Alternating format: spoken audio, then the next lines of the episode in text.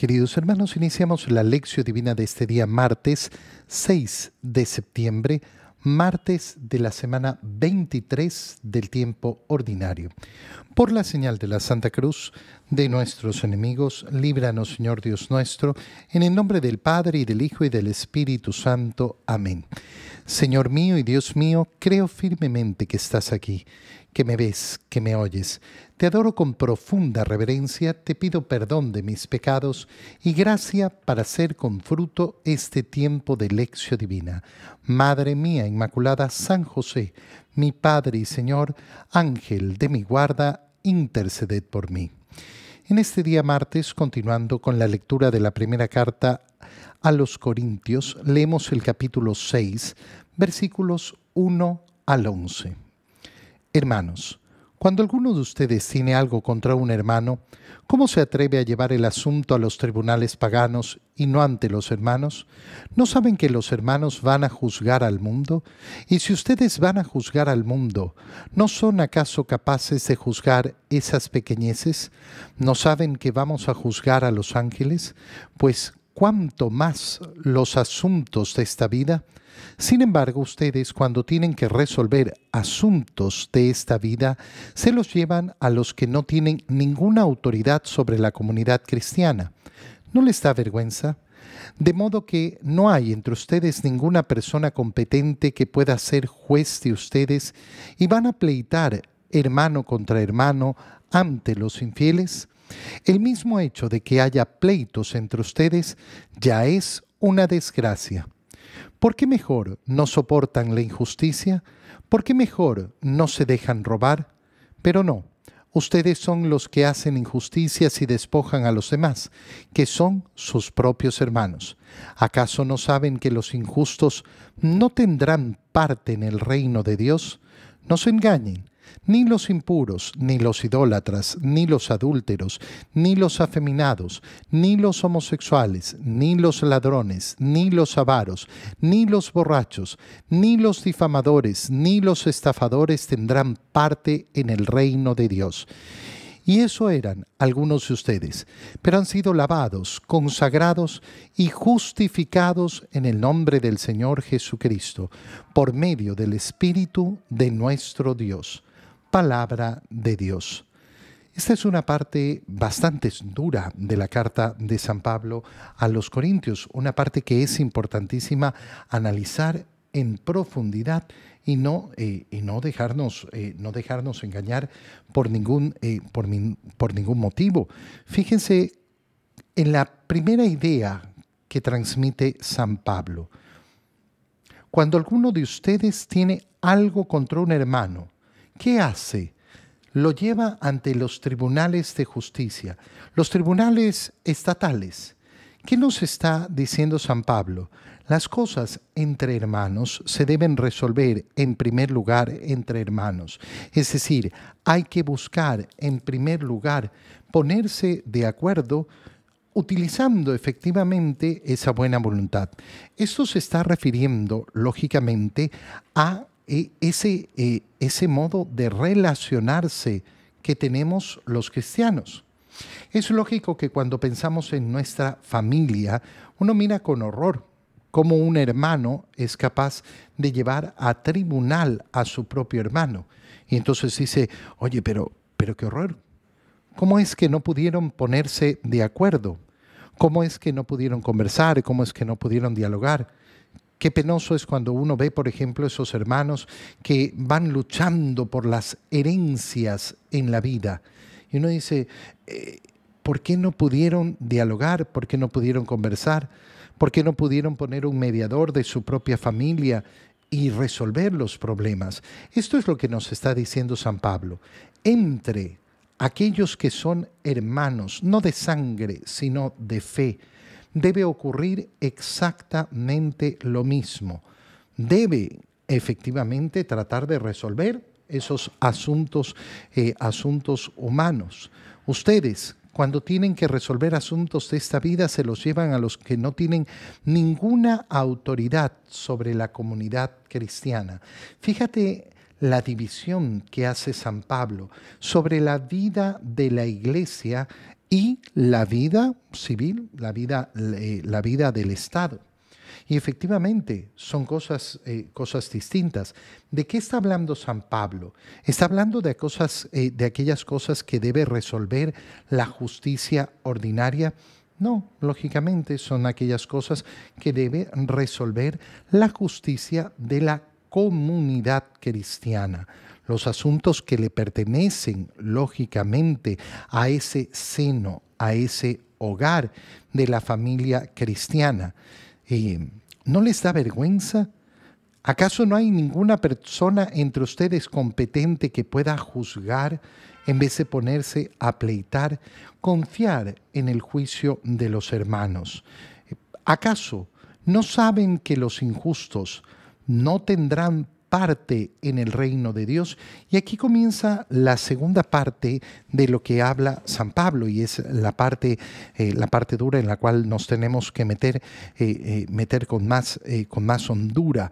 Es decir, en primer lugar, resuelvan, resuelvan las cosas verdaderamente como hermanos en Cristo. Y en segundo lugar, comienza a decir, pero ustedes prefieren vivir las injusticias, despojan a los demás, que son sus propios hermanos.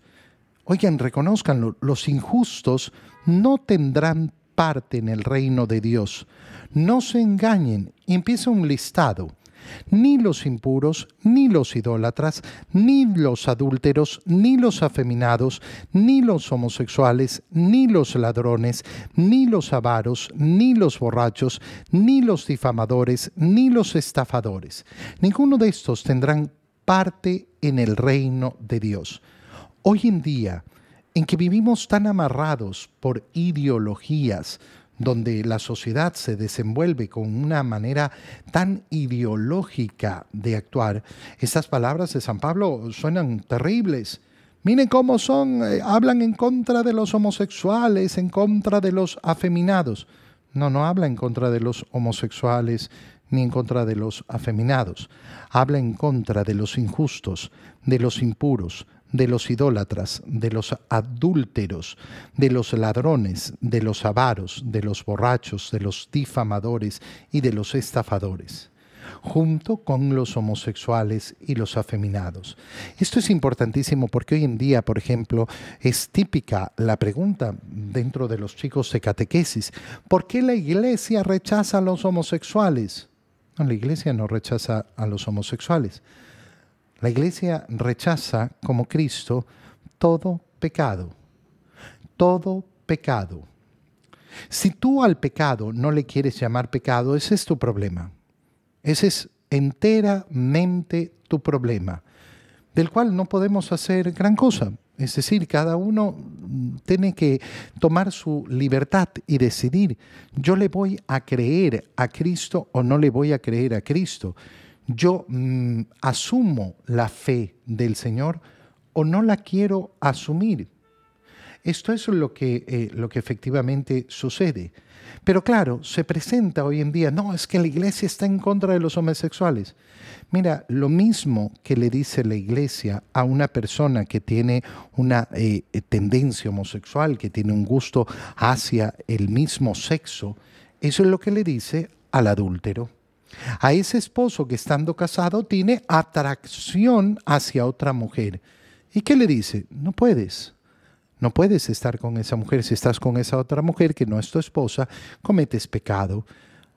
Contra toda la impureza. Eh, no, no, no está bien ver pornografía. No está bien la masturbación. Contra todo robo. No, no puedes robar. No puedes eh, engañar. Contra toda idolatría. Entonces, claro, ah, la, iglesia rechaza a los idólatras. Sí, bueno, la iglesia rechaza a los idólatras. La iglesia rechaza a todos los que engañan. La iglesia rechaza a los ladrones. Y a todos, absolutamente a todos, les ofrece la misericordia de Dios, la capacidad de acercarse a Dios y recibir el perdón de sus pecados. Esa reconciliación con Dios tiene una condición obvia, el propósito de enmienda y el arrepentimiento.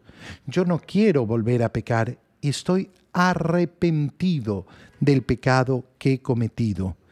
Muchos de ustedes eran eso, pero han sido lavados, consagrados, justificados en el nombre del Señor Jesucristo y por medio del Espíritu de nuestro Dios. Es decir, ustedes venían de eso. Pero para entrar a pertenecer a esa comunidad cristiana que ha debido suceder, han tenido que cambiar. La iglesia no rechaza a nadie.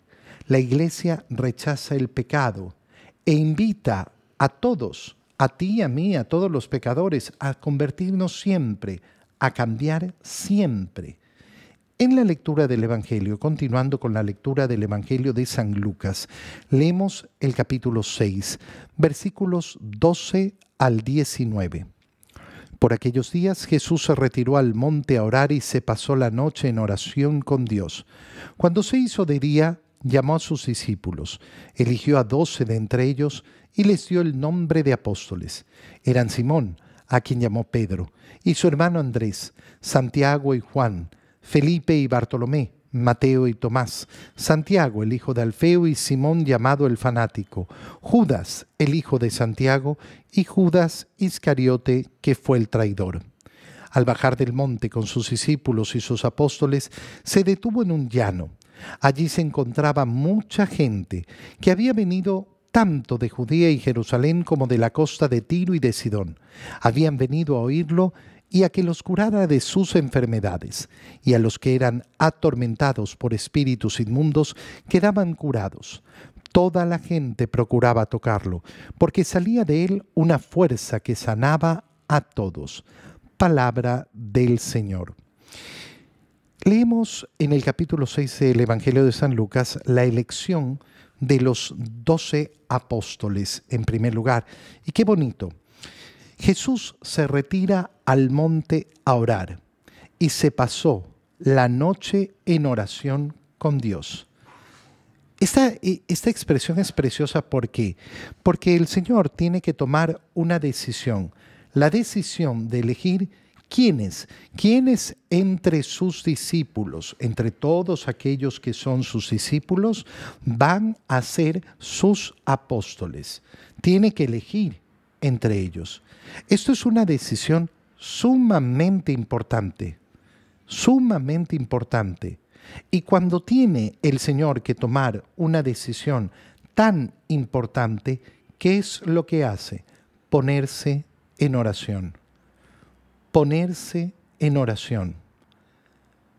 Preguntémonos hoy día si nosotros delante de las decisiones que tenemos que tomar en nuestra vida nos ponemos en oración.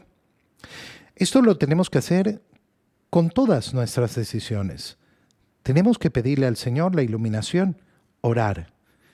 Pero para las decisiones importantes tiene que haber muchísima oración. La primera pregunta que uno le tiene que hacer a una persona antes del matrimonio es justamente esa. Oye, ¿tú has orado tu decisión? ¿Cuántas, cuántas personas efectivamente han decidido su vida de espalda a Dios?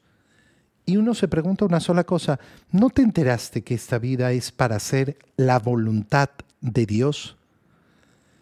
Si uno dice tener fe, yo creo en Dios, yo creo en Jesucristo nuestro Señor, yo creo en el Espíritu Santo, bueno, las decisiones cara a Él, pues.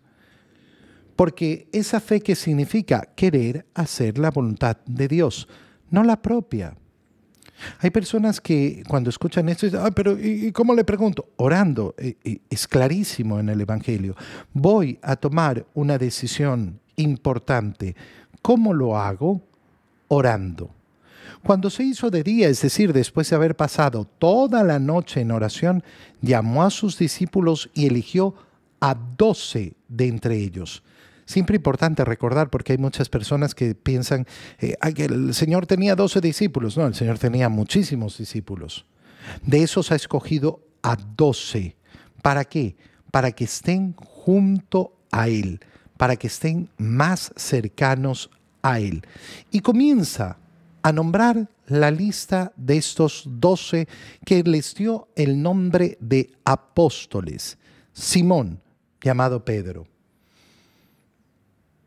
Ya nos impresiona porque claro, nosotros podemos pensar en Simón, eh, aquel que ya una vez confirmado y convertido, pero fue el que traicionó al Señor negándolo tres veces.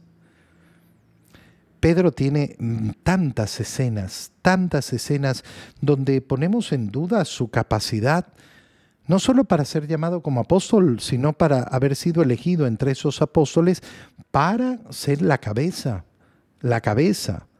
Y su hermano Andrés, Santiago y Juan, Felipe, Bartolomé, Mateo, Tomás, Santiago, el hijo de Alfeo y Simón, llamado el fanático, Judas, el hijo de Santiago y Judas Iscariote, el traidor.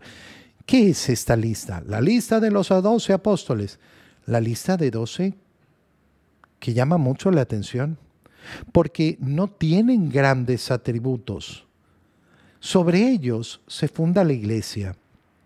La iglesia es apostólica, apostólica, fundada sobre los apóstoles.